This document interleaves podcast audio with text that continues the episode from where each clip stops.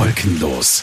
Unterwegs mit Arabella Urlaubsprofi Peter Agadakis. Willkommen zu meinem Podcast und meine heutige Reise, die führt mich in ein Bundesland und zwar Sachsen-Anhalt, das Reiseland. Das Thema hier ist Kulturgenuss und staunenswertes Welterbe. Dieses findet man wiederum in Naumburg. Und zwar, das ist der Naumburger Dom, UNESCO Weltkulturerbe. Aber bevor ich diese riesentolle Kirche besuche, hat mein Guide zu mir, die Karin, die hat mich vom Bahnhof abgeholt, gesagt, denke, du musst vorher noch in die Wenzelskirche gehen. Da gibt es nämlich eine ganz tolle Orgel, eine der größten Orgeln der Welt. Und noch dazu habe ich im Zug bei meiner Anreise einen Bericht gelesen über die Region hier. Und da stand, dass irgendwo der George Clooney unterwegs war und sich gewisse Orgelstücke faktisch für seine Filmproduktionen ausgesucht hat, die hier gespielt wurden. Ja, und so geht es mir nochmal gedacht, das ist ein sehr, sehr guter Moment, in die Wenzelskirche reinzugehen. Und dort haben wir die Pforte geklopft, im wahrsten Sinne des Wortes, Riesenpforte. Und eine junge Dame hat geöffnet. Sie ist hier die Organistin, die Julia Rasch. Hallo. Hallo. Schön, Sie da zu haben. Ja, danke, danke. Ich bin aber nicht der George Clooney, gell? Nee, nee, leider nicht. leider nicht. So ist es. So, und äh, wir sind hier in einer Kirche, die ist wirklich riesengroß auch. Man könnte ja fast meinen, das ist der Dom selber. Dabei ist es ja nur eine, eine die kleinere Kirche hier in der, in der Stadt hier. Und hier gibt's aber eine Orgel, Julia, die ist ja unglaublich toll. Die hat ganz viele Pfeifen, die hat ganz viele Möglichkeiten. Erzähl mir ein bisschen Details über diese Orgel. Ja, die Orgel ist ganz besonders, denn sie ist schon genau 275 Jahre alt. Sie wurde von Zacharias Hildebrand gebaut und von Gottfried Silbermann sowie Johann Sebastian Bach abgenommen. Und beide bestätigten, dass die Orgel zu größtem Fleiße verfertigt worden ist. Und das ist natürlich ganz besonders, weil Johann Sebastian Bach war sehr kritisch mit Orgeln und also es ist ein tolles, tolles Gutachten, was wir da bekommen haben. Also ein Gutachten von Johannes Sebastian Bach. Wie kann man sich das vorstellen? Wie läuft sowas ab? Wie hat das funktioniert? Ja, also es gibt äh, lustige Geschichten, die man gehört hat aus der Zeit, dass sie praktisch sich in ein Quartier ein gemietet haben und dort auch viel gegessen und getrunken haben. Belege aus der Zeit bestätigen dies. Aber Hauptgrund war natürlich eine Orgelabnahme, wo Johann Sebastian Bach alle Register am Anfang zog und man schaute, ob die Orgel dem standhalten kann und den Wind hat. Und dann wurde natürlich nach Klangfarben geschaut. Ist diese Orgel wunderschön oder hat sie vielleicht ein paar Schwierigkeiten? Wir stehen hier ganz, ganz oben, nämlich dort, wo die Organisten eigentlich äh, sitzen und spielen. Ich habe das noch nie mein ganzes Leben erlebt. Julia Rasche muss wirklich sagen, das, das kenne ich nicht, dieses Gefühl, wenn man da so runterschaut in die Kirche, alles so ganz groß, man fühlt sich relativ erhaben hier, muss ich sagen, gell, oder? Ja, definitiv. Die Mittagskonzerte, die wir dreimal wöchentlich veranstalten, da moderieren wir auch von hier oben und gucken dann auf die ganzen Menschen hinunter und es ist schon ein schönes Gefühl. Also nicht auf die Menschen hinunter zu gucken, aber einfach praktisch ein Stückchen dem Himmel näher zu sein bei der Orgel. Auf dieser Orgel hat Bach gespielt, himself?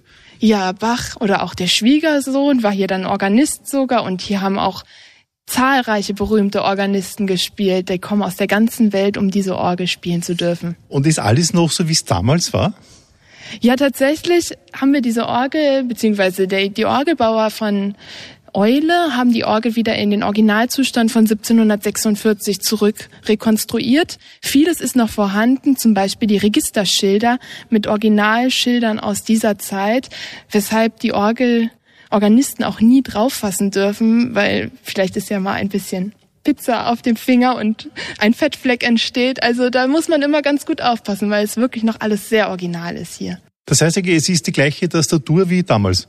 Ja, Okay, darf ich einmal, ich habe noch nie in meinem Leben auf einer Orgel gespielt, darf ich da einmal äh, was spielen? In, äh, wir sind ganz allein in der Kirche, äh, wäre das möglich? Äh? Na klar, das probieren wir mal aus. Da tut sich jetzt von mir Folgendes auf, eine Tastatur in drei Etagen sozusagen und links und rechts äh, sind lauter so Stoppeln oder was, ist das? Genau, also auf jeden Fall darf man nicht das Pedal für die Füße vergessen. Also die Füße spielen nämlich immer bei der Orgel auch mit. Ähm, und diese Stoppal, das sind praktisch die Registerzüge. Da kann man verschiedenste Klangfarben, Flöten, Prinzipale oder Streicher, Trompeten, alles ziehen, je nach Geschmack. Ist das das berühmte äh, Registerziehen, was ich hier mache? Ja, das ist das Registerziehen. Von da kommt das, oder? Natürlich. Das Wort, super. Okay. Äh, darf ich mir was aussuchen? Ja. Pass auf. Nachdem ich äh, zum ersten Mal in meinem Leben Peter Agatakis zum ersten Mal in, in seinem Leben spielt auf einer Orgel, wo auch äh, Johann Sebastian Bach gespielt hat. Ja. Ich glaube, martialisch, oder?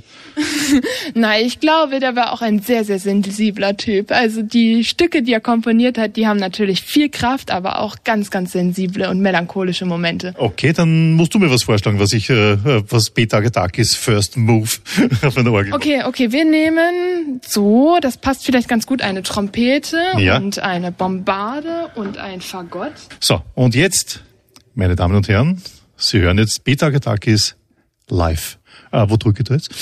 Also einfach so die schwarzen Tasten. Die schwarzen Tasten, okay. Also noch einmal, Peter Agatakis live auf der schwarzen Taste.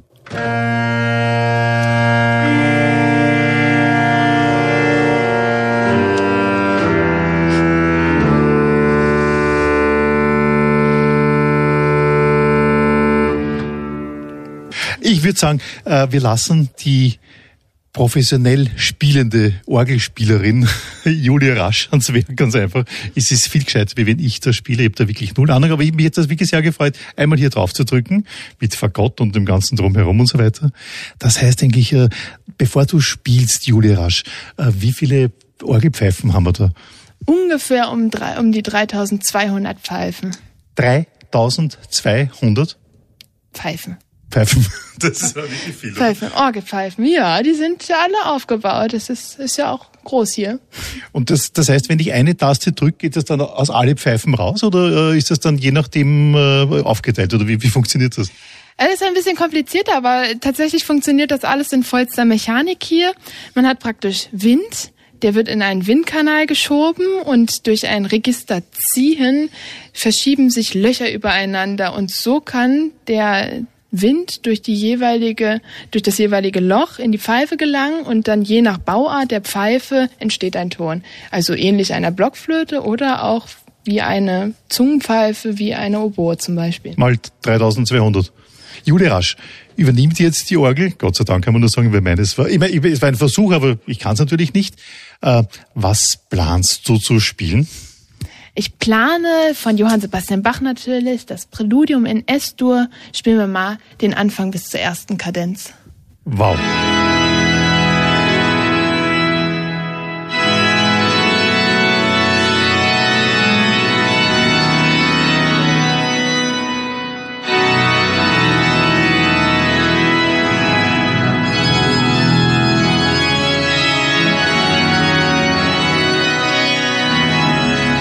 In der Zwischenzeit sind wir jetzt runtergegangen und hören jetzt einmal der Julia Rasch äh, genau zu. Äh, mit mir, also das Publikum in dieser großen Wenzelskirche, das ist die Karin, sie ist mein Tourguide hier. Hallo Karin, das ist schon sehr, sehr beeindruckend, was wir da jetzt von der Julia Rasch gehört haben, oder? Absolut, wirklich toll, was sie das gemacht hat. Sehr schön. Weißt du, ich bin beeindruckt, weil äh, bei einem Organisten oder Organistin erwartet man sich da nicht für so ältere Herrschaften. Das ist ein junges Mädchen, ich tippe sie so auf 21, äh, 22 Jahre. Also unglaublich toll, denke ich, dass die so äh, wirklich dass sich auskennt hier. Ne? Doch, es gibt viele junge Organisten, also Männer als auch Frauen, die es von fast von Kindheitstagen an anfangen, äh, Orgel zu spielen. Also ich kenne da einige davon.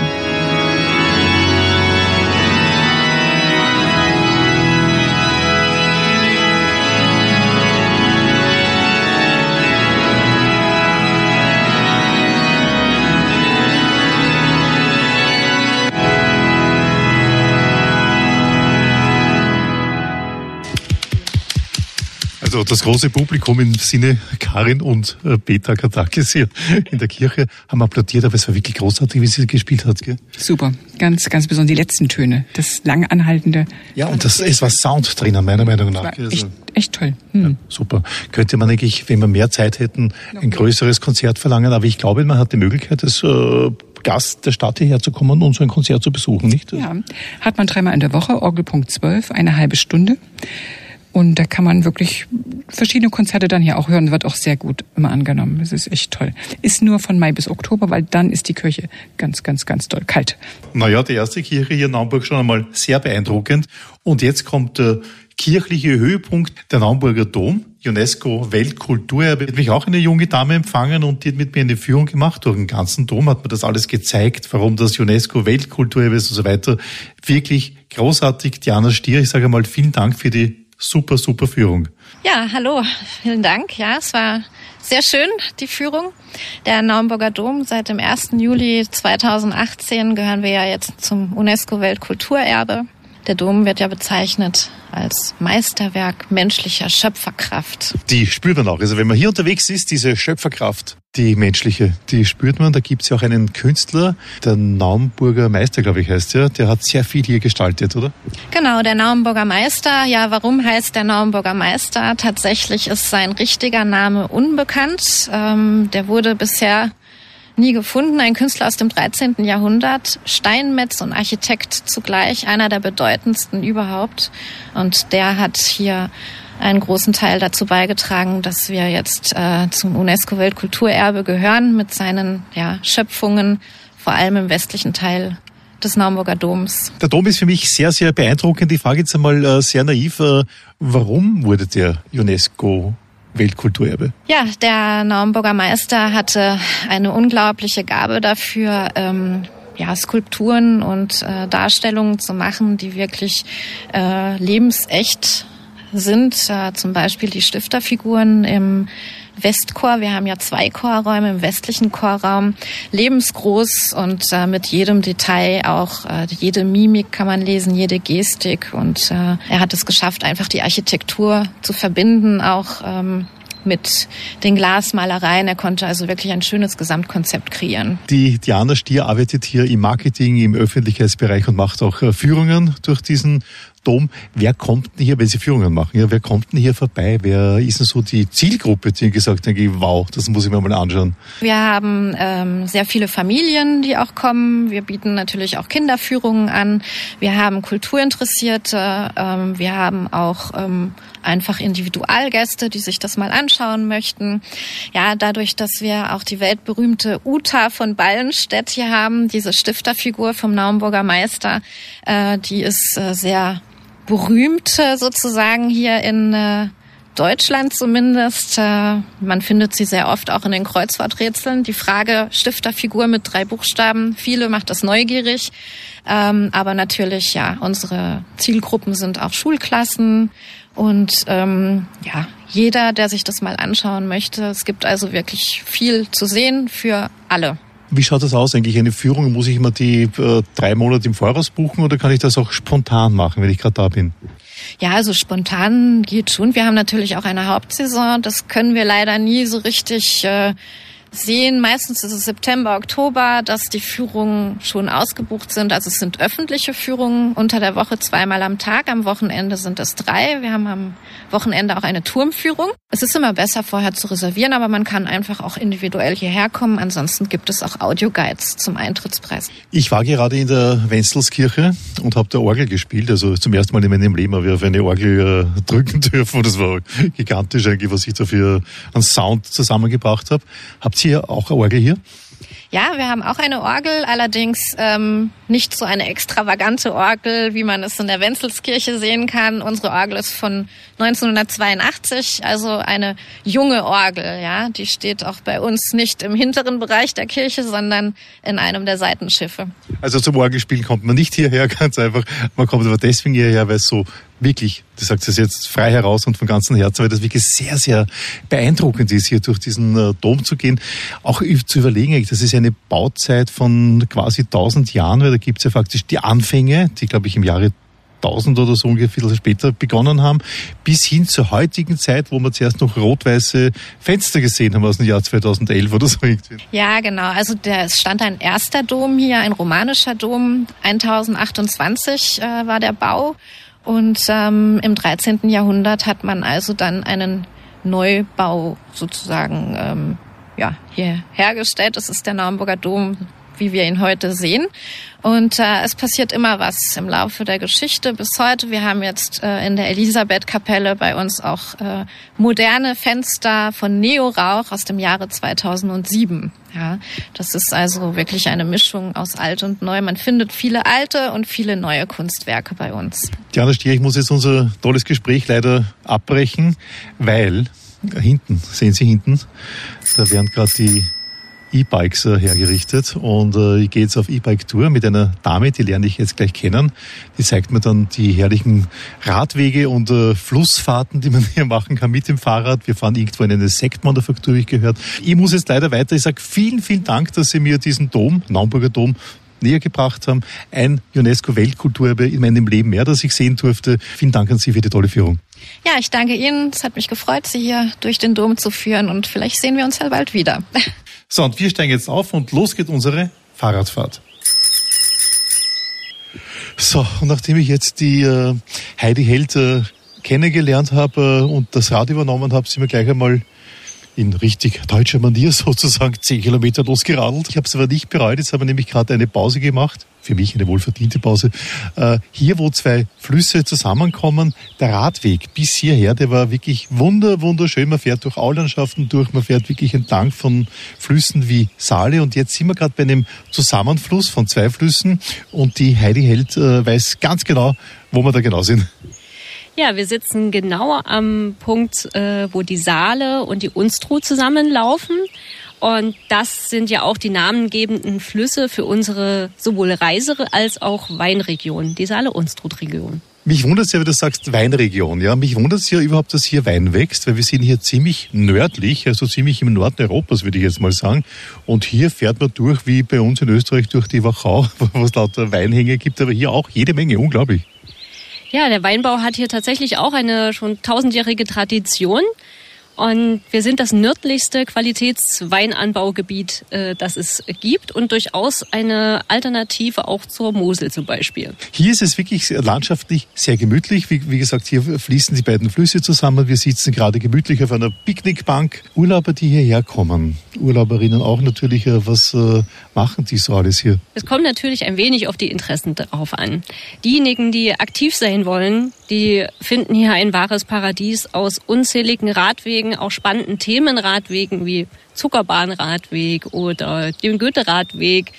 Ähm, sie können aber auch viel Kanu fahren, gemächliche Strecken wie auf der Unstrut zum Beispiel, weil die ein anderes Fließ, eine andere Fließgeschwindigkeit hat.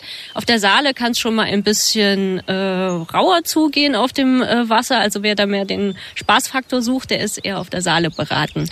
Und der große Punkt ist natürlich die Kultur, wie der Naumburger Dom beispielsweise, auch der Merseburger Dom, bis hoch ganz im Norden der Region die Burg Wettin bis ganz in den Süden, die Leuchtenburg in Seitenroda beispielsweise. Also diese Fülle an Burgen, Schlössern, Kathedralen, das ist natürlich etwas, was den Kulturbegeisterten interessiert. Urlaub hier heißt eine Mischung, ein gesunder Mix aus Kultur, Genuss im Sinne von Wein und Sport.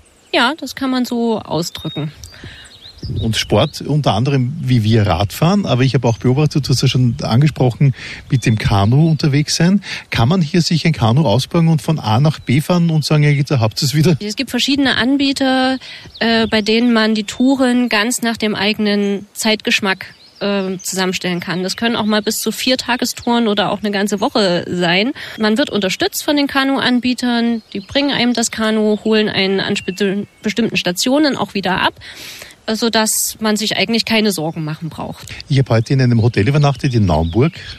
Zur Zufriedenheit nennt sich dieses Haus und äh, was sehr, sehr altvaterisch klingt, ist eigentlich eine super, mega coole Angelegenheit. Ein wirklich schönes Boutiquenhotel. Ja, das Gasthaus zur Zufriedenheit ist eines unserer neueren Hotels auch. Fast ein Aushängeschild, kann man sagen. Nein, nicht nur. Es ist, bedient einfach eine andere äh, Zielgruppe. So würde ich es eher sagen. Die jungen Leute wie mich, ja? genau. ähm, aber wir haben einige Initiativen in der Stadt, wo ganz, oder in der Region, wo viele moderne Sachen auch entstehen. Auch in Freiburg das äh, Weinhotel Freilichzahn beispielsweise. Ähm, ich hätte noch einen Geheimtipp, also wen es eher an das größere Wasser zieht als die Flüsse, der wird noch am Geiseltalsee bei uns fündig. Da kann man segeln, ein Hausboot mieten oder sogar tauchen. Hausboot mieten heißt, denke ich, äh, ich kann da noch fahren mit dem Hausboot oder bin dann äh, verankert? Tatsächlich, äh, man kann sich das Hausboot mieten, kann auf den Geiseltalsee fahren und einfach auf dem See übernachten. Klingt sehr, sehr romantisch. Ah, schau mal, da fährt jetzt gerade ein äh, Kanu vorbei, hier hinter dem Busch. Richtig, die kommen gerade aus der Unstrut und fahren jetzt in die Saale. Jetzt geht's weiter in die tolle Sektmanufaktur. Wir freuen uns schon total drauf und bin sehr gespannt, wie dieser Sekt dann dort schmecken wird. Wir werden ein bisschen süffeln und ein bisschen herumprobieren.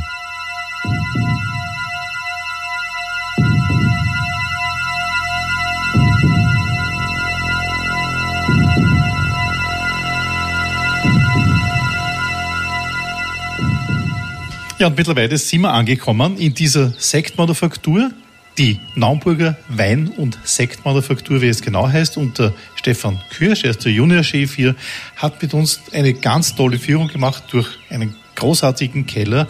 Wir haben ein bisschen herumgekostet. Herrlich, dieser tolle Champagner, den es hier gibt. Äh, hallo Stefan, noch einmal vielen Dank für diese total kulinarische Führung durch eure Keller.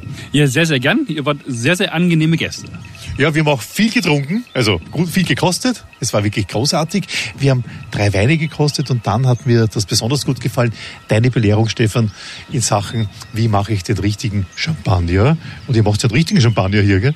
Wir dürfen nicht Champagner sagen, aber es ist die Art und Weise, wie man einen Champagner auch sonst herstellt, in der Champagne, genau. Also sind sehr, sehr viele Arbeitsschritte und Arbeitsgänge notwendig, um so einen Sekt, wir müssen Sekt sagen, herzustellen. Aber wenn ihr nicht wüsstet, dass wir hier in Naumburg an der Saale sind, könnte ich euch auch erzählen, wir sind in der Champagne und hier habt ihr einen Champagner.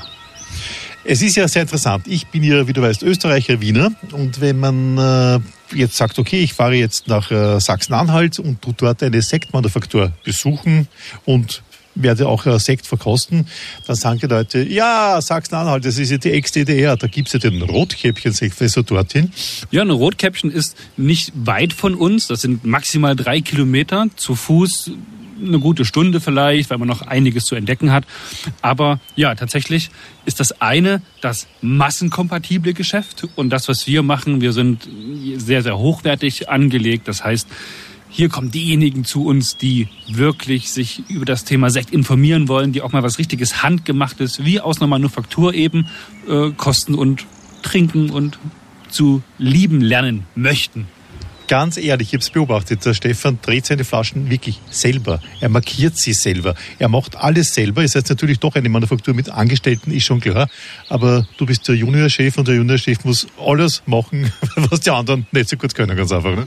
Ja, das ist halt so die Herangehensweise, dass man einfach sagt, hey, wir wollen aus jedem Bereich alle Arbeiten auch selber machen können für den Fall eines Falles, dass ja vielleicht mal Not an Mann ist. Denn in so einem Kleinbetrieb, das werden sicherlich einige kennen, muss man einfach flexibel sein. Und da gibt es nicht die Abteilung oder die Abteilung. Da gibt es, hey, da ist Not am Mann. Also Attacke, ran geht's.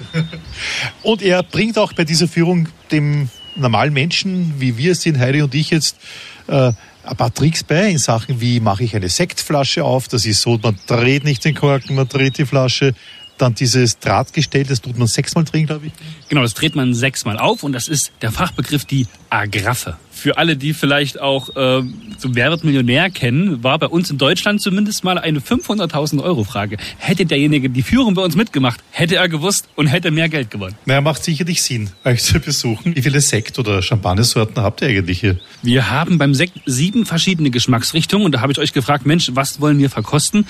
Äh, Peter, du hast dich dazu entschlossen, einen Cuvée Rosé zu probieren und den haben wir in zwei Geschmacksrichtungen da. Einmal ein Cuvée in Brü Natur, was ein naturherber Sekt am Ende ist, wo nur, nicht nur nur, sondern 0 Gramm Restzucker drin sind.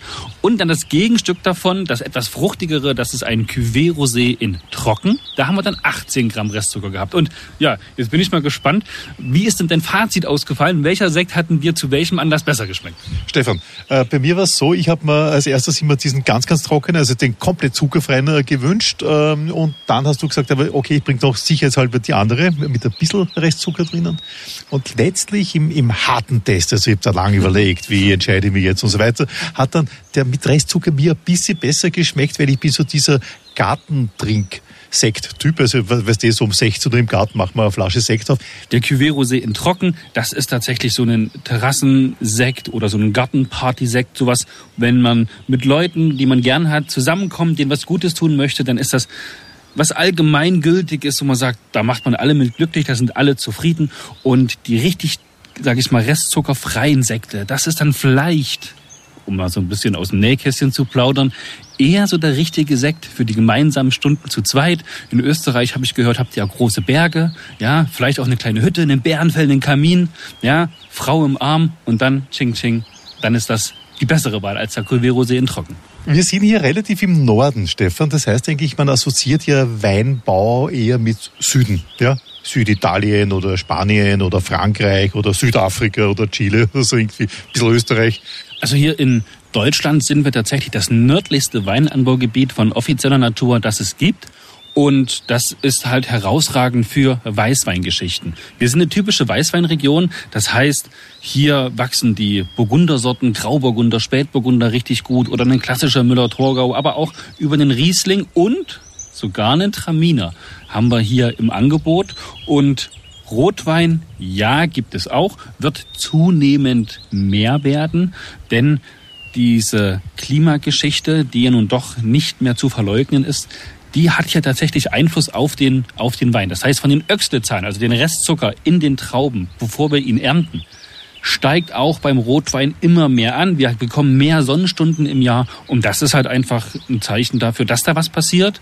Ich sag mal so, in vielleicht 10, 15 Jahren haben wir hier dann auch einen ordentlichen, richtig kräftigen Rotwein, den man vielleicht auch aus dem Süden Österreichs kennt. Stefan, ich sage vielen Dank für die tolle Belehrung, vielen Dank für das, dass wir Champagner hier in Sachsen-Anhalt kosten durften, trinken durften, erleben durften. Vielen, vielen Dank, dass ihr hier gewesen seid und ihr die Chance genutzt habt, euch das Ganze mal anzuschauen. Ich wünsche euch noch einen sonnigen Freitag. Habt eine schöne Zeit hier bei uns und viele Grüße nach Halle.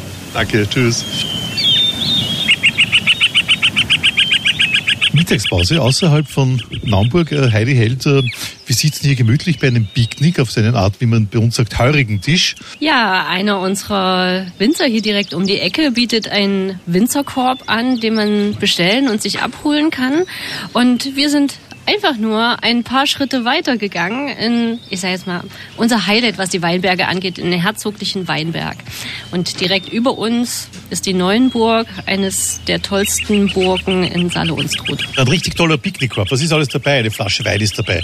Dann haben wir dabei eine Schüssel mit Wurst, eine Schüssel mit Käse, eine Schüssel mit Obst, eine Schüssel mit Streichkäse, Quiche Lorraine oder so in die Richtung. Also das heißt man kann hier, wie, Brezeln habe ich jetzt ganz vergessen, man kann hier richtig angenehm gut essen, schön satt werden und das Ganze unter einer Weinlaube, wie wir das gerade machen. Gell? Dieses Gefühl, runterzukommen, zu entschleunigen, es sich gut gehen zu lassen und im besten Fall den Tag ausklingen zu lassen bei einem schönen Glas Wein in der Abendsonne. Es ist wirklich so gut. Wir sind mit den Rädern heute doch relativ viel gefahren. Ich habe mir zuerst den Tacho angeschaut. Das waren 25 Kilometer. Und wenn man mit sowas belohnt wird, dann muss ich sagen, dann ist es ja nur großartig. Ein wirklich äh, feines Essen. Hinter uns bewegt sich relativ viel. Äh, etwas ist da im Gange. Was, was passiert hier gerade?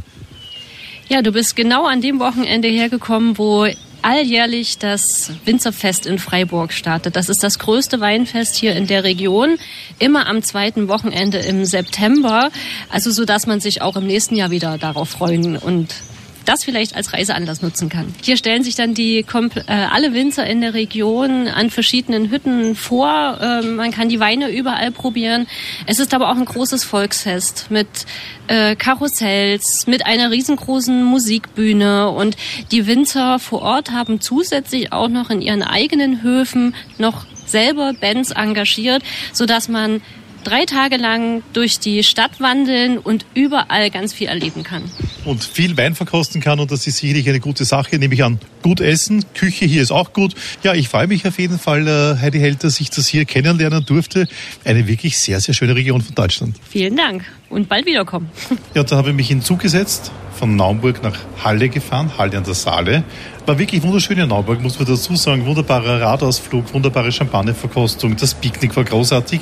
Und jetzt freue ich mich schon auf Halle, weil dort treffe ich nämlich den Klaus Hennige und der hat versprochen, mir die Stadt zu zeigen, arbeitet als Guide in Halle.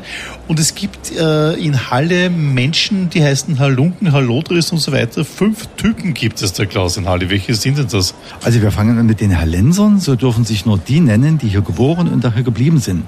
Dann haben wir Halunken mit einem L. Das könnten die Spitzbuben sein. Halunken mit zwei L sind die Zugezogenen. Halloren sind die, die sich mit dem Salz befassen, denn Halle Saale heißt nichts weiter als Salzstadt am Salzfluss.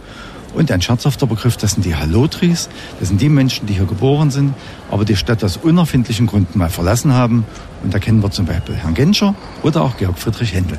Also doch auch berühmte Hallotris gibt es in Halle, ne? Definitiv. Und auf die beiden Bürger sind wir ganz besonders stolz, weil sie hier große Spuren hinterlassen haben. Stolz ist der Klaus auch auf die Stadt. Ich bin mit ihm jetzt seit äh, einiger Zeit hier unterwegs und er zeigt mir das von ganzem Herzen. Nicht nur, weil er hier als Städteguide arbeitet, sondern ganz einfach auch, weil er wirklich die Stadt sehr liebt, in der er äh, als äh, Halunke wohnt, oder? Als Halunke, völlig richtig. So, ich bin einer von denen. Die Stadt ist sehr schön. Sie ist eigentlich eine sehr klassische Stadt, kann man sagen. Also wenn man den richtigen Weg wählt von seinem Hotel für einen Spaziergang, und das habe ich jetzt mit Ihnen äh, erleben dürfen, und das war wirklich sehr, sehr schön, äh, dann erlebt man wirklich eine Stadt, die Geschichte hat, ganz einfach. Ne? Wir haben den großen Vorteil, nicht nur eine sehr alte Stadt zu sein. Halle ist über 1200 Jahre alt, sondern die Stadt ist als besterhaltene deutsche Großstadt im Zweiten Weltkrieg nahezu verschont geblieben von Zerstörungen. Und insofern bieten wir Romanik, Gotik, Renaissance, Barock bis hin zum Jugendstil und zur Moderne. Und das zeigen wir unseren Gästen sehr gern und ist sehr viel restauriert worden in den letzten 30 Jahren. Universitätsstadt äh, verspricht immer viel Bildung in der Stadt, viel Niveau, aber auch viel junge Leute. Ja. Ähm, der Vorteil ist, dass wir hier eine Volluniversität haben mit ungefähr 22.000 Studenten. Die Martin-Luther-Universität Halle-Wittenberg, wie sie offiziell heißt, gibt es schon über 500 Jahre. Sie ist eine der ältesten deutschen Universitäten. Schwerpunkte Medizin, Jura, Fremdsprachen, Biotechnologien. Und Sie können sich vorstellen, gerade die jungen Wissenschaften, die ziehen hier die Menschen nach Mitteldeutschland. Sie haben mich ja zuerst vom Bahnhof abgeholt und haben zu mir gesagt, da machen wir gleich einen wunderbaren Spaziergang ins Zentrum rein. Und das war wirklich wunderschön, schöne Gebäude, schöne Straßen. Wo sind wir denn da genau gegangen? Wir sind von dem ältesten Friedhof, einem sogenannten Campus Santo, dem Stadtgottesacker von Halle, über die neue Promenade, die alte Promenade zum Theater, Universität. Das sind die beiden Prachtboulevards, die Halle hat. Hier hat schon das bürgerliche Leben pulsiert und nachdem die Stadtmauern abgerissen wurden vor 150 Jahren, hat sich daran nicht viel geändert. Halle ist vor 150 Jahren die Großstadt geworden, die es auch heute noch ist. Wir sind mit 240.000 Einwohnern die größte Stadt Sachsen-Anhalts. Jetzt sitzen wir in der kleinen Ulrichstraße und das sollten Sie sich unbedingt merken, wenn Sie Interesse haben, hierher zu kommen nach Halle, was Klaus und ich sehr empfehlen, dass man hierher kommen sollte, mal das kennenlernen, die Stadt die kleine Ulrichstraße, das ist so die Weggehmeile äh, dieser Stadt. Hier kann man, wir sitzen nämlich gerade beim Frühstück und es wird uns gerade der Kaffee gebracht. Bitte sehr. So, guter Cappuccino gibt es hier. Super, das schaut ja ganz toll aus. Und das ist so die Weggemeinde. Das heißt, geht in der Früh schon los wie jetzt. Es ist ungefähr jetzt 10, 11 Uhr herum vormittags. Aber man kann auch äh, gut Mittagessen, gut Abendessen bis spät nachts feiern hier. Ne? Hat eine ziemlich alte Tradition. Hier hat schon immer das Leben pulsiert. Wenn wir ehrlich sind, vor 200 Jahren war hier das älteste Gewerbe der Stadt ähm, angesiedelt. Das hat sich heute ein bisschen geändert. Es ist die Kneipenmeile von Halle für alle zwischen 12 und 82. Es beginnt früh um 8 mit dem Frühstück und endet in der Nacht um 3. Hier ist immer was los. Deswegen sagt der Hallenser auch nicht kleine Örichstraße, es ist die kleine Uli. Hier trifft man sich einfach in ganz kurzen Stichworten, Klaus, äh, Halle richtig erlebt, eineinhalb Tage lang. Wie, wie legt man es an? Ähm, man geht praktisch dann von außen von Eilenstadt Richtung immer zum Zentrum. Man kommt in die kleinen Gassen, die es schon seit 800 Jahren gibt, denn die Stadt hat in den letzten 800 Jahren ihr Gesicht fast überhaupt nicht verändert. Die ganzen Baustile, die wir hier sehen, hat man immer um die alten Straßen drumherum gebaut. Sie können nichts falsch machen, egal aus welcher Himmelsrichtung Sie nach Halle kommen. Seien Sie herzlich willkommen. Sie werden Ihr Herz hier verlieren. Klingt sehr vielversprechend. Jetzt trinken wir mal unseren herrlichen Cappuccino hier und dann hinein in die Straßenbahn und ins Museum. Wir berichten gleich.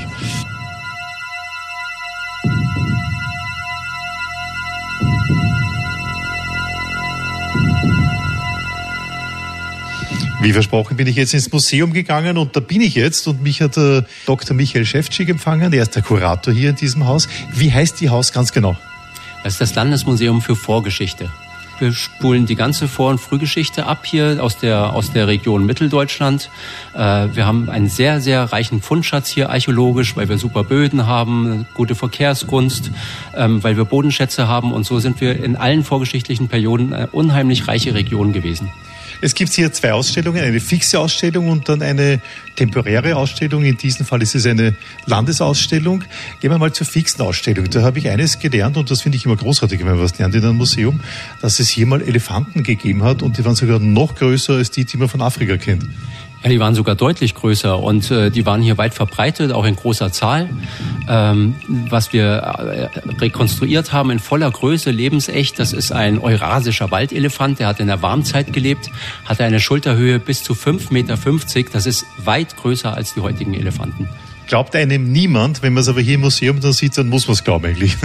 Ja, und das können wir gut rekonstruieren, weil wir haben vollständige Skelette und nicht nur eins, sondern sehr viele und die sind gut erforscht und man staunt immer, dass es hier in unserer Region vor gerade mal 200.000 Jahren Steppennashörner gab, Hyänen, ähm, Höhlenlöwen, also eine, eine äh, Tierwelt, die man heute in Afrika findet. Das ist sehr kinderfreundlich, dieses Museum hier. Das heißt, denke ich, auch wenn ich mit einem Fünfjährigen komme, der hat auch sein Erlebnis hier, nicht?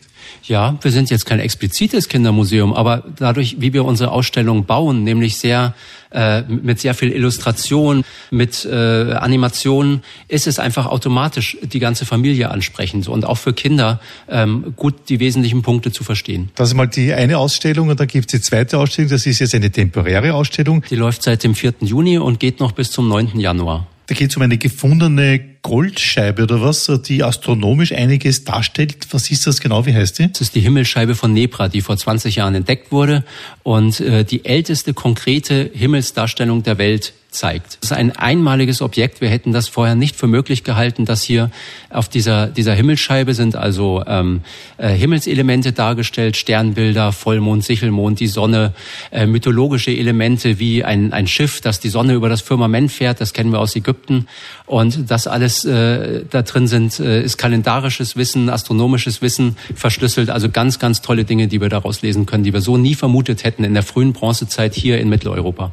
Und wir wissen, die meisten unserer Besucher sind Laien und wir müssen das natürlich so darstellen, dass man das auch versteht. Das ist also nicht so abstrakt, sondern wir machen Lebensbilder, zeichnen wir und wir rekonstruieren das und wir machen, in der Fachsprache wird das genannt, narrative Ausstellung. Also wir machen erzählende Ausstellungen. Wir erzählen wirklich Geschichten, aber real, also wirklich mögliche Geschichten basierend auf Wissenschaft. Zum Abschluss möchte ich nochmal auf dieses Haus eingehen. Das wurde als Museum gebaut im Jahre 1913, haben Sie gesagt.